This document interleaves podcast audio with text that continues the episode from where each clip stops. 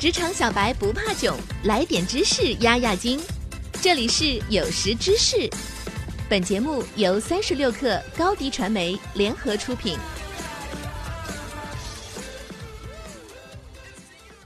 本文来自公众号“进击的阿秀”，作者阿秀。斯皮尔伯格的《头号玩家》里面有一句致敬超人的话。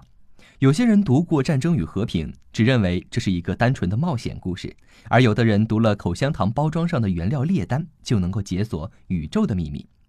这句话的大意就是：一秒钟就能看懂事情本质的人，跟花一辈子才能看清事物本质的人，命运当然是不一样的。前者可以算是成功人士，后者可能就是我们所说的 loser 了。当然，我们说的 loser 并不是依靠金钱来衡量的。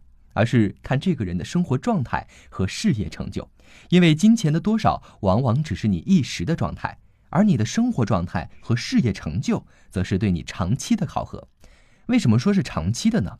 因为每个人都有运气好坏，有时处于高峰或者低谷都是正常的，暂时的穷富根本不重要，而一个人的成就和生活状态，则是你的一个又一个的选择和努力决定的。更多的是主观因素影响的，是你自己能够决定的。那么，一个人成为 loser 的标志是什么呢？第一点，看谁都很笨，批判别人的时间远比批判自己的多。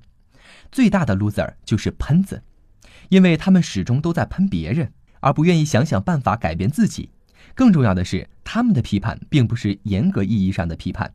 因为他们根本就不会独立思考，更没有任何相关的知识，只是为了喷而喷。他们的核心驱动力就是天底下我最聪明，别人全都是傻子。他们花了无数的时间来批判别人，自己却没有丝毫的成长。第二，过于敏感脆弱，廉价自尊心泛滥。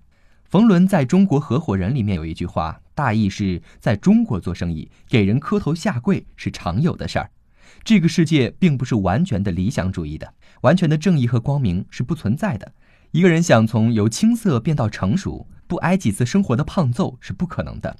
Loser 总是强调自尊心，总是一本正经的发着自己的小脾气。这就是杜月笙说的：“上等人有本事没脾气，下等人有脾气没本事。”乔布斯也曾经说过：“最顶尖的人才，自尊心是不需要呵护的。”如果一个人总是期待有人能够来照顾一下自己的自尊心，出了问题被责备，第一时间不是想着这件事情我怎么错了，而是想着老板怎么这么不尊重我，那这个人是不会有什么成就的。第三，缺乏建设性，凡事先想我做不到。曾经有人问罗振宇和托布花，你们为什么会选择快刀做合伙人？最看重他的是什么能力？托布花回答：建设性。快刀有一个特别突出的优点，无论我和罗胖提什么需求，他的第一反应是拿本子先记下来，而不是给予否定。这种能力真的太宝贵了。人生本来就有一个一个的困难，凡事你都先用一个圈把自己框住，连试一下都不敢，你又怎么可能有成功的机会呢？第四点，没有特点，同质化造成竞争力降低。不知道你有没有想过，人就像一个工业制成品。从妈妈的肚子里生出来，经过大体类似的教育培养，走上了社会后，像一件又一件的工具一样发挥着自己的作用。而你去看那些成功人士，他们总是有一些能跟普罗大众区分出来的特质，而那些 loser 的人生轨迹，则往往是没什么特别。第五，思维结构长期不变，拒绝学习和开拓眼界。知名的投资大师查理芒格曾经说过一句话。大意是，如果你的思维模型跟一年前没什么变化，那就说明你这一年虚度了。很多人的思维结构是长期不变的，因为他们一方面根本就不学习也不读书，更不愿意去开拓自己的眼界；另一方面缺乏日常的思考训练，甚至有很多人，就像美团创始人王兴说的，很多人为不思考，什么事儿都干得出来。很多人会推崇杨绛说的：“你的问题是读书太少，想的太多。”从而走入另一个极端，读书太少，想的更少。而像很多牛人，比如说查理芒格，每周会花七十个小时来思考投资业务，而他读书也很多，家人甚至笑称他是会走路的书。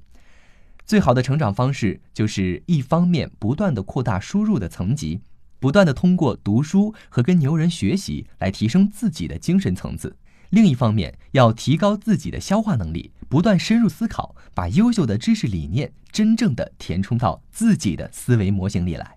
好了，本期节目就是这样，下期节目我们不见不散。下载三十六课 APP，一网打尽商业大事件与科技新鲜事儿，轻松获取新鲜谈资，快来下载吧！